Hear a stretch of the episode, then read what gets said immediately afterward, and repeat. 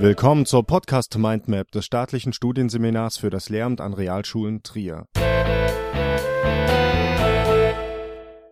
Mit dem Thema proaktive und reaktive Strategien im Unterricht.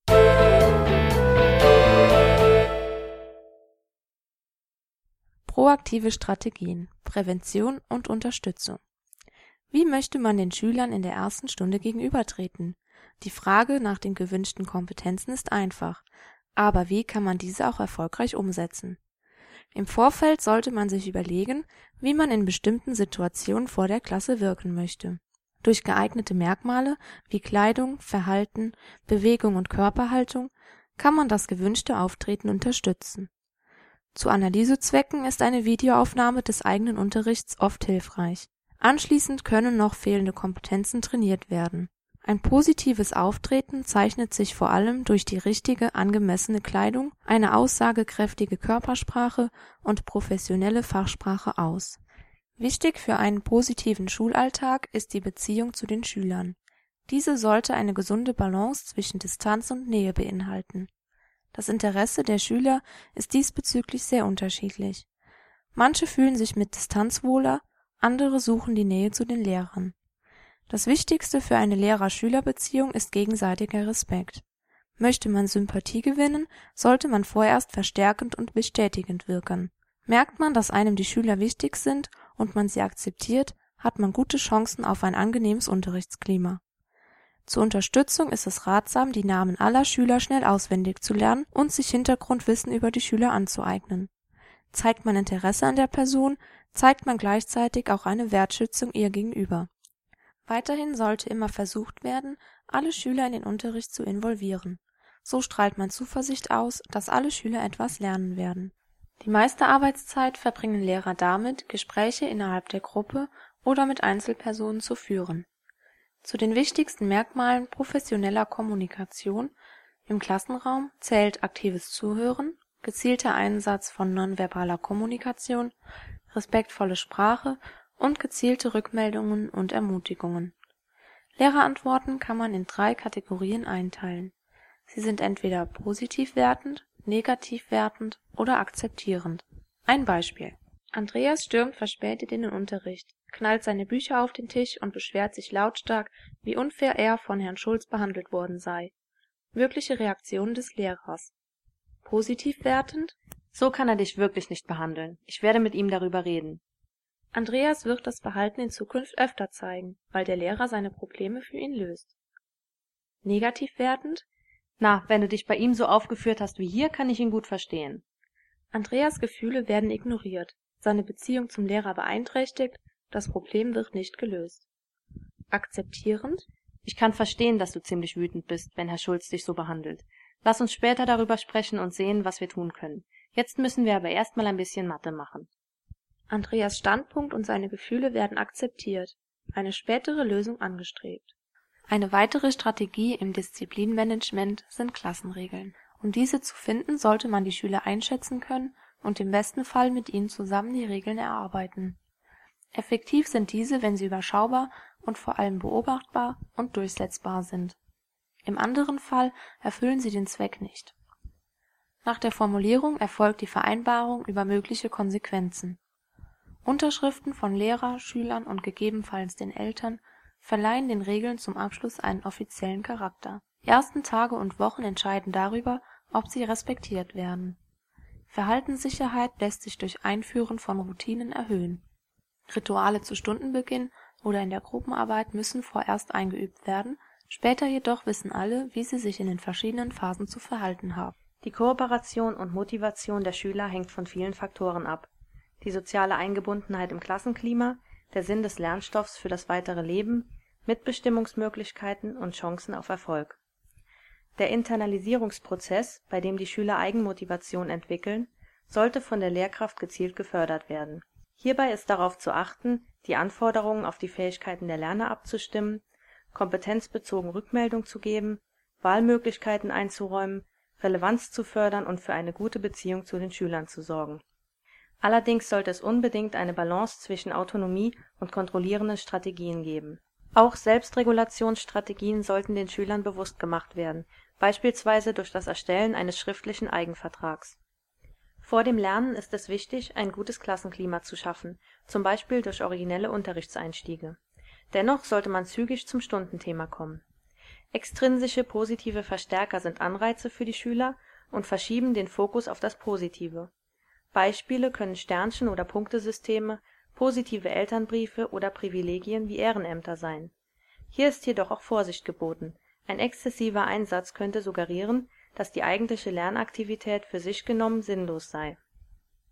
Im Modell der didaktischen Rekonstruktion wird der Unterrichtsgegenstand durch eine systematische Herstellung von Bezügen zwischen fachlichem Wissen und lebensweltlichen Vorstellungen der Lerner rekonstruiert. Um intrinsische Motivation zu erzeugen, sollte den Schülern das Thema sinnvoll erscheinen. Wenn ihnen überdies Einflussmöglichkeiten eingeräumt werden, wird Unterricht zu einer gemeinsamen Veranstaltung. Die Lehrkraft sollte die Erfolgserwartungen an die Schüler stets hochhalten. Lernziele sollten angeschrieben und erklärt werden, so dass der Unterricht transparent ist. Der Lernstoff darf nicht über oder unterfordern. Beginnt man ein neues Thema, sollten die Vorkenntnisse aufgefrischt werden. Die eigene Lernaktivität ist stufenweise zu erhöhen, damit Schüler Lernstrategien üben und sich Erfolge selbst zuschreiben können. Die Lerngruppe kann durchaus bei der Entwicklung von Kriterien und Testfragen einbezogen werden oder bei der Beurteilung der Mitarbeit, indem sie sich selbst und gegenseitig bewerten. Bei kleineren Störungen seitens der Schüler sollte die Lehrkraft zunächst nicht verbal intervenieren, da dies den Unterricht noch mehr stören würde Anstatt aber nichts zu tun, kann Störverhalten durch nonverbale Kommunikationstechniken präkorrektiv gesteuert werden. Es gibt vier grobe Bereiche der nonverbalen Techniken: das proxemische Verhalten, die Körpersprache, die Stimme und bestimmte Artefakte, zum Beispiel optische und akustische Hilfsmittel. Diese Techniken sind effektiver, wenn sie präventiv eingesetzt werden Sie sollten nicht im Widerspruch zu verbalen Aussagen stehen, man sollte unbedingt körperlich präsent sein, sich ruhig bewegen und auch freundliche, aufmunternde Signale setzen. Reaktive Strategien Intervention und Problemlösung Es gilt, negative Emotionen zu vermeiden, da man durch diese die eigenen Handlungsmöglichkeiten stark einschränkt. Einige Tipps zur Vermeidung Bei allgemeiner Unruhe frühzeitig eingreifen, keine Moralpredigten halten ich-Botschaften statt anklagender Du-Botschaften formulieren, nichts persönlich nehmen, niemanden bloßstellen, sich nicht auf Machtkämpfe einlassen und das Problem verschieben, aber noch am gleichen Tag klären. Störverhalten kann durch Reframing-Techniken reduziert werden. Erstens positive Umdeutung, das heißt störende Zwischenrufe können auch lebhaftes Interesse am Unterricht sein. Zweitens positive Motivzuschreibung, Bedeutungsreframing nach möglichen positiven Motiven des Störverhaltens suchen oder drittens positive Funktionszuschreibung (Context-Reframing). Aufkommende Unruhe kann anzeigen, dass es Zeit für einen Methodenwechsel ist. Ziel von Interventionen ist es, das Stören schnell zu unterbinden und zum Unterricht zurückzukehren. Hier einige Regeln: Der von der Intervention ausgehende Einfluss sollte nicht größer sein als die Störung selbst nicht ermahnen, sondern Ich-Botschaften oder beschreibende Rückmeldung geben. Nicht drohen und niemals etwas ankündigen, was man nicht tun will. Nicht erpressen, sondern Wahlmöglichkeiten lassen, damit die Schüler lernen, Entscheidungen für sich selbst zu treffen. Strafe sollte sachlich begründet, vorher abgesprochen, verhältnismäßig und konsequent sein. Einige der vorgestellten Strategien liegen im Grenzbereich der therapeutischen Intervention Daher sollte jeder für sich selbst entscheiden, ob er die folgenden vorgestellten Strategien anwenden möchte. Problemlösungsstrategien auf der Beziehungsebene können Rollenspiel, Konfliktschlichtung, Mobbingausschuss, Training sozialer Basiskompetenzen und eine Überprüfung des Klassenführungsstils sein. Rollenspiele fördern die Fähigkeit zur Empathie und zur Lösung von Konflikten.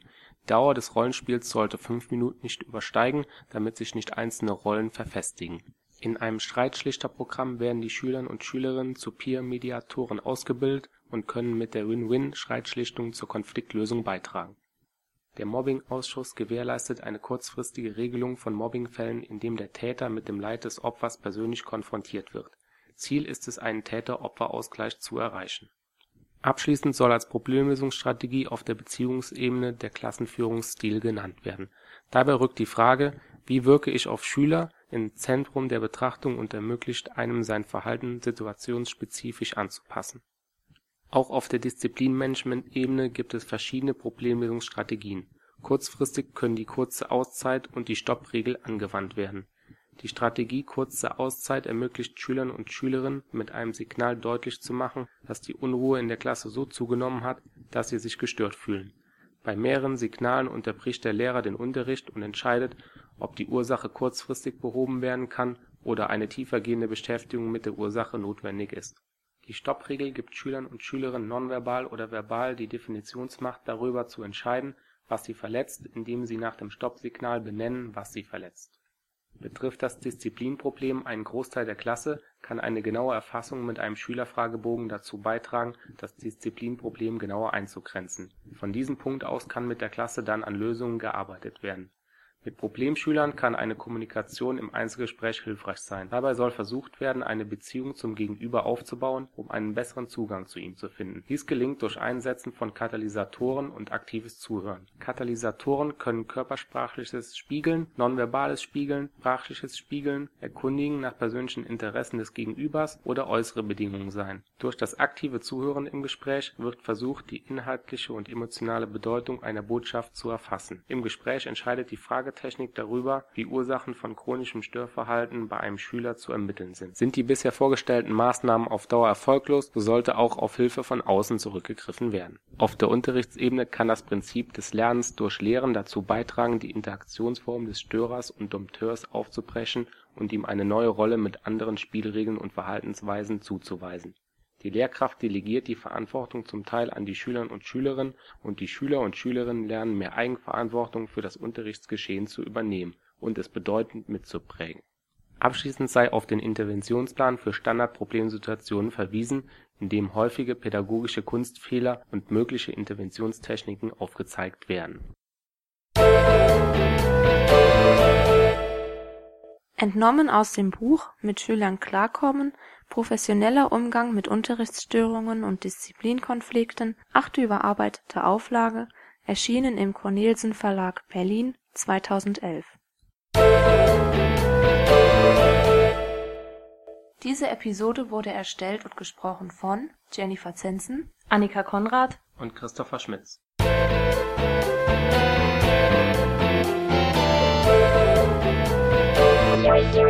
Das war eine Folge der Podcast Mindmap Schule des staatlichen Studienseminars für das Lehramt an Realschulen plus Trier. Wenn Sie an weiteren Inhalten rund um das Themengebiet Schule interessiert sind, googeln Sie einfach staatliches Studienseminar für das Lehramt an Realschulen plus Trier.